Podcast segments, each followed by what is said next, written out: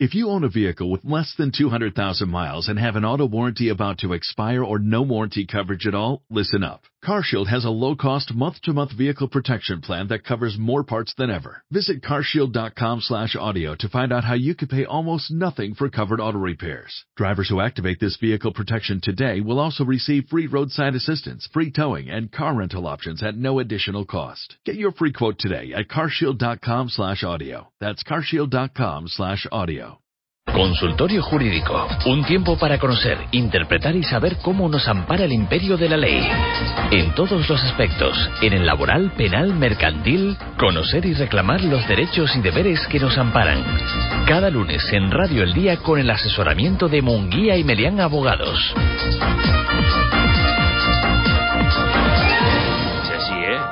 Otra sintonía así medio changa, eso, vamos, yo no, no veo hablando a, Pa- a Paula con esa sintonía ni... Tengo aquí hoy a Paula González, buenos días Paula. Buenos días, Pepe. No pensaba hablar sin mi sintonía. ¿Verdad? Eso sabía yo, ¿te das cuenta?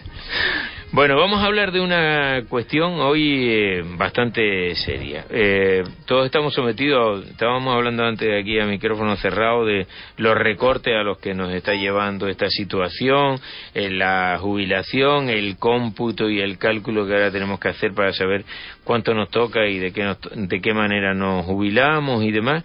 Y tengo aquí, y vamos a hablar de la regulación sobre eh, el cómputo del periodo de carencia, años de cotización exigido para acceder a la prestación de jubilación de los trabajadores contratados a tiempo parcial, que además eh, en los últimos tiempos eh, hay una sentencia del Tribunal Constitucional sobre esto, ¿no? Sí, el día 13 de marzo se publicó la sentencia y ha dado bastante de qué hablar en, en los foros jurídicos y además hay una nota de prensa del Ministerio de, de Trabajo donde eh, se refieren a la misma y han celebrado varias reuniones con los agentes sociales, sindicatos y patronal a ver cómo, cómo lo enfocan el tema porque va a tener su, su tela, si me permite la La expresión. Sí. Bueno, vamos a ver entonces, porque desde luego eh, esto lleva a, que nos planteemos de entrada cómo se regulaba en la ley y qué requisitos se estaban exigiendo para acceder a la prestación de jubilación. Porque claro, todo esto va a comportar ahora, eh, la ministra incluso se ya con los sindicatos porque puede significar esto un buen varapalo para las arcas de la seguridad social. ¿Cómo estaba esto regulado? Sí, te lo comento. A ver, el tema es un poquito técnico y a mí no me gusta hablar muy técnico, así que voy a intentar explicarlo lo más coloquial posible. Eh, con la regulación de la jubilación, sabes que han habido 20.500 regulaciones en los últimos, en los últimos años. Eh, ahora se pide un periodo de carencia, o sea, años cotizados de 15 Ujú. años de cotización, ¿vale? ¿Qué ocurre con los trabajadores a tiempo parcial? Que esa, es el- para computar ese periodo de carencia, esos 15 años de cotización, no se atienda a los años trabajados como los trabajadores a tiempo completo, sino a las horas trabajadas. Mm, Computas a razón de las horas trabajadas. En- ya se planteó un recurso en el año, si no me equivoco, en el año 2004 y el Tribunal Constitucional declaró que era eh, nula de pleno derecho porque era inconstitucional eh, y vulneraba el principio de igualdad que se exigiera este requisito eh, para los trabajadores a tiempo parcial. Porque te comento, para calcularlo cogemos las horas eh, realmente trabajadas, que son las que van a cotizar. Si eso lo extrapolamos a días teóricos de cotización que establece la ley, nos podemos ver en el ejemplo de que una persona por- que ha trabajado 18 años a tiempo parcial, como el ejemplo de la sentencia, y ha trabajado cuatro horas semanales, se le tiene que exigir años de cotización, 100 años más o menos de cotización. Esto es eh, inasumible. imposible. Es decir, estamos hablando de personas que efectivamente están trabajando, que están cotizando la seguridad social y por lo tanto tienen derecho a acceder a las prestaciones y le estamos poniendo unos requisitos que son inasumibles. Es decir, estas personas nunca accederán al percibo de la prestación. Es cierto que hay que atender al- a la jornada, a la proporción de la jornada, cuantas más horas trabajes se supone que más, con más facilidad accederás, Mm. pero hay muchísimas personas que sabemos que están trabajando unos porcentajes de jornada reducidos en comparación con el ahora a tiempo completo ahora- y ahora más, y entonces a estas personas les va a resultar imposible. ¿Qué ocurre?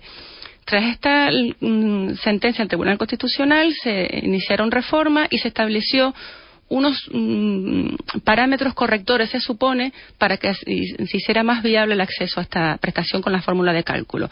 Y se estableció que el número de horas trabajadas se dividiera por cinco, que es el por cinco, que es el promedio más o menos de horas que se quería comparar en relación a los trabajadores a jornada completa, y después se multiplicaba por 1,5. Tampoco este sistema es suficiente, eh, no se llega al principio de proporcionalidad que establece eh, la ley y entonces se dictó esta sentencia al Tribunal Constitucional, ahora muy recientita, y establece que esta disposición adicional séptima de la Ley General de la Seguridad Social, que es la que regula esto que te estoy contando de cómo mm, de los criterios exigidos a los trabajadores a tiempo parcial, la declara nula de pleno derecho. ¿Por qué? Te lo cuento muy brevemente. Porque según la sentencia se atenta a dos principios fundamentales, que es el principio de proporcionalidad, es decir, nuestro sistema de seguridad social es un sistema que se basa por el principio de contribuidad, vaya palabrita, ¿no? Es decir, mm, ah, recibimos prestaciones en atención a lo que, hemos, prestado. a la seguridad social. no existe eh, un criterio objetivo lógico que determine que a estas personas, los trabajadores a tiempo parcial, le estemos lo entrecomillo, ahora últimamente todo lo que hablamos es entrecomillado, se le está exigiendo una doble penalización. Es decir, ya por el hecho de cotizar en cantidad menos, vas a, recibir menor prestación, lógicamente. ¿Por qué además te tengo que exigir más años de cotización?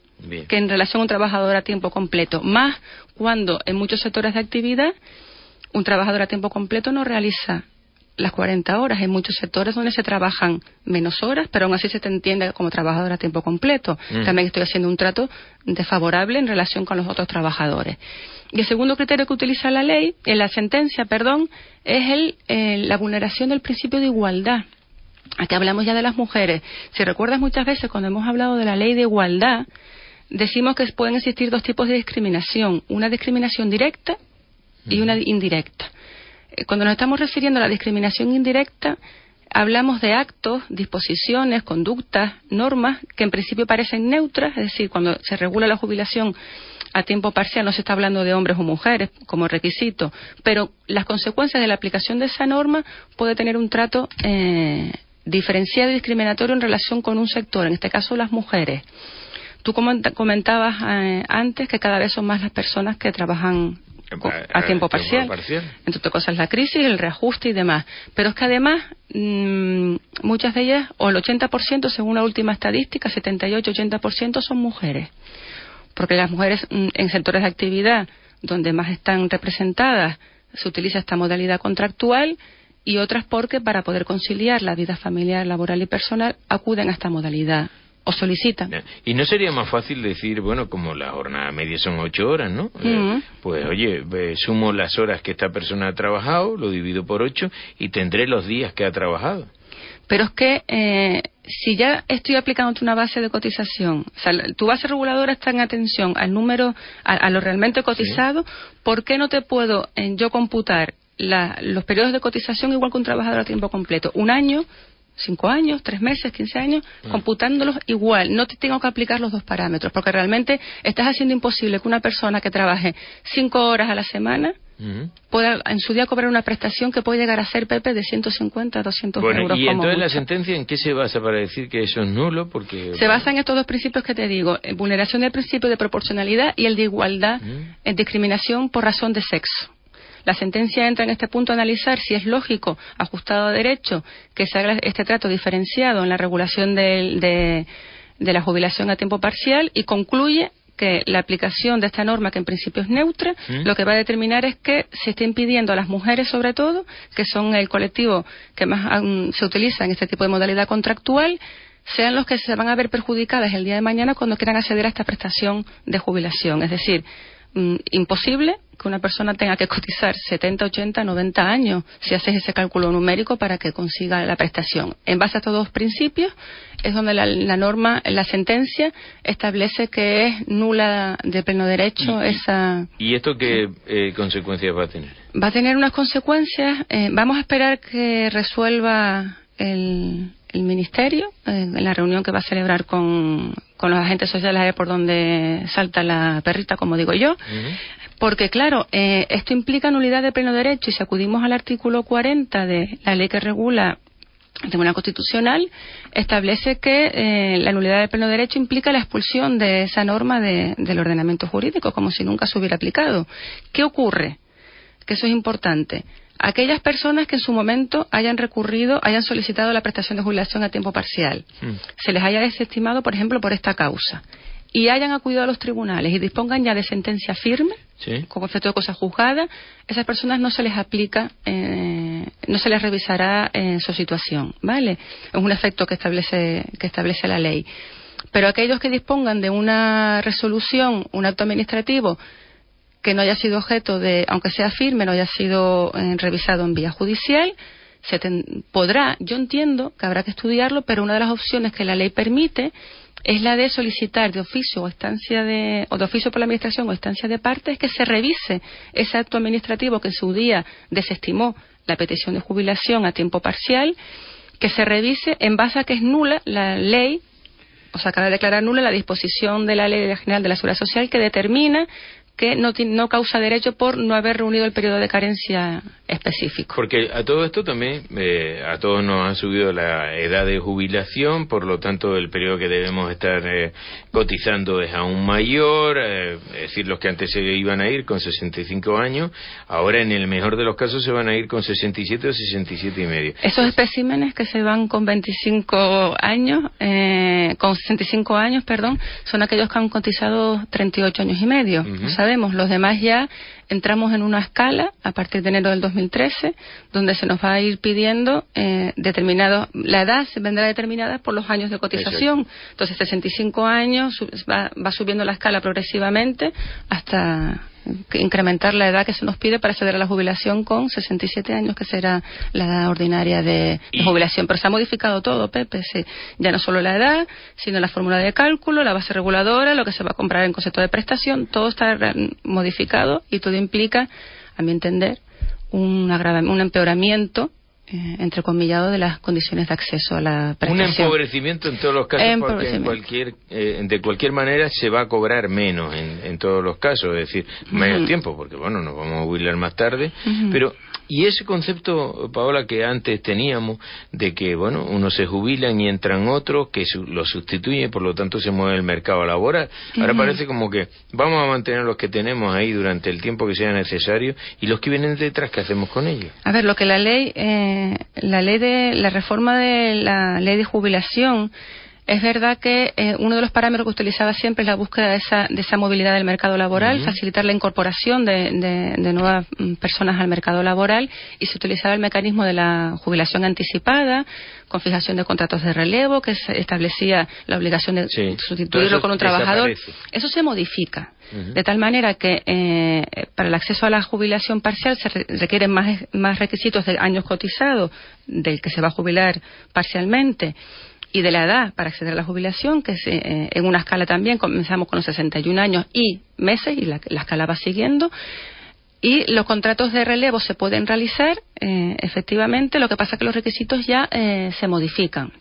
¿Vale? Porque los porcentajes de, mm, para acceder a la jubilación parcial de 25 al 50% se celebra el contrato de relevo no es requisito cuando la persona que accede a la jubilación parcial ya tiene cumple los requisitos eh, para acceder a la jubilación ordinaria. Si la persona mm, decide prolongar su vida laboral y continuar con su vida activa, si accede a la jubilación parcial, no es necesario que sea sustituido con un contrato de relevo. Pero la figura del contrato de relevo todavía existe. o sea, la figura de jubilación parcial con contrato de relevo todavía, se mantiene. Lo que cambia son los requisitos de eh, porcentaje de, jornada en relacionada con la edad del trabajador que se da la jubilación, pero sí, todavía esa regulación está con una escala también progresiva. Todo lo que se está modificando por la ley es una escala progresiva, eh, porque claro, el cambio es tan significativo que eh, tenemos que ir poco a poco.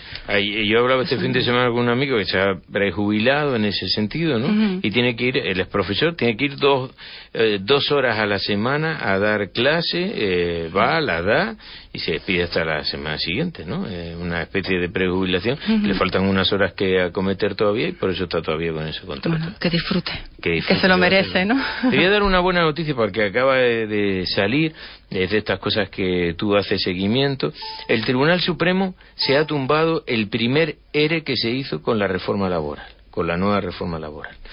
tengo aquí una información que está publicando el periódico Expansión ahora en su web, el Tribunal Supremo ha tumbado el primer ERE de la reforma laboral. Se trata de un expediente que proviene del Tribunal Superior de Justicia de Madrid del pasado mes de mayo que también lo, lo tumbó. De esta forma, el alto tribunal anula los 26 despidos de talleres López Gallego, un grupo de empresas, porque estima que no ha habido una real voluntad negociadora por parte de la empresa, que no ofreció nada diferente a lo largo de las negociaciones. Ahora la compañía deberá readmitir a los trabajadores de forma formal y decidir si se plantea un nuevo ERE o solicita extinguir la relación laboral, ya que el pasado diciembre se declaró en concurso. Se trata de un jarro de agua fría para las empresas que ven cómo la primera sentencia del Supremo mantiene la tónica de los tribunales superiores de justicia y de la Audiencia Nacional y tumba los ERE como lo que los expertos consideran que la reforma laboral ha fallado en los tribunales, lo que también preocupa a la Comisión Europea. ¿Te acuerdas que habíamos hablado, antes eh, de la reforma laboral, los ERE había que negociarlo y había que justificarlo fundamentalmente. Cuando salió la reforma, hablamos en aquellos días, eh, tú viniste y tú dijiste, bueno, que no se pierde de vista que hay que seguir negociando, que esto no es que eh, lo aplica una empresa porque quiere aplicarlo, sino que esto hay que seguirlo negociando y que esto va a terminar mucho en manos de los tribunales que ya veremos cómo eh, lo resuelve. Se ve que no decimos tantas tonterías entonces, ¿no, Pepe?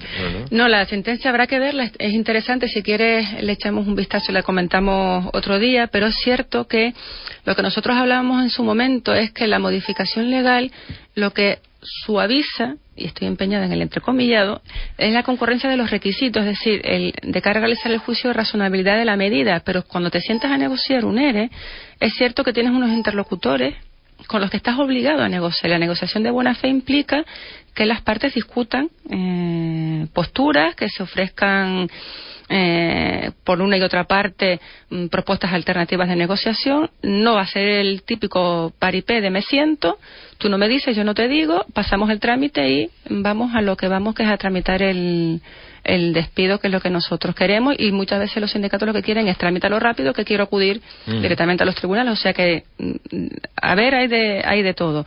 Efectivamente, con esta sentencia, que la leeremos, se determina que eh, es obligatorio, es obligación de las partes negociar de buena fe en periodo de consultas cuando se está tramitando un ERE suspensivo, un ERE extintivo. Claro, porque eh, no solo hay que negociarlo por un lado, sino que hay que justificarlo. O sea, es que lo han, eh, se lo han tumbado por no haber habido negociación, pero supongo que luego habrá otros en los que se ponga de manifiesto que no están justificados, porque claro, lo que tendieron es que ya con solamente lo que ponía en la reforma laboral, que era que con el mero enunciado de que se entraría en pérdida, se podía cometer una regulación de empleo en la empresa, pues ya estamos viendo que no, que había una serie de requisitos que había que cumplir, que algunos se querían saltar a la torera.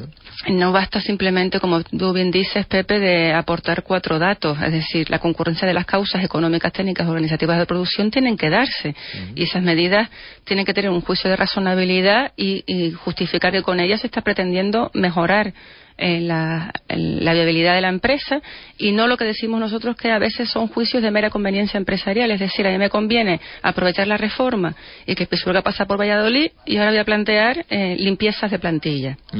No, hay que justificar que las razones que estás alegando en la tramitación de ese expediente de regulación de empleo, esos despidos objetivos, existen. Ya. Eh, casos como este, eh, tú conoces que se hayan dado aquí en Tenerife, que se hayan llevado a cabo y la denuncia posterior haya sido que se ha aplicado o que se ha ejecutado sin que haya habido negociaciones o que no se haya puesto sobre la mesa alternativa a esos expedientes de regulación de ¿Conocidos por nosotros? No. No. Ahora mismo no. ¿Puede existir alguna sentencia que no se haya dictado o mm, está en fase de, a lo mejor de suplicación? No tengo yo conocimiento de, ninguna sentencia de este tipo. Todo esto como consecuencia de la reforma laboral. Todo estos son casos que nacen después de la reforma. Después de la reforma, sí. Bueno, pues nada, ahí hay materia en la que meterse. ¿eh? Sí, bastante. Gracias, Paola. Gracias a ustedes.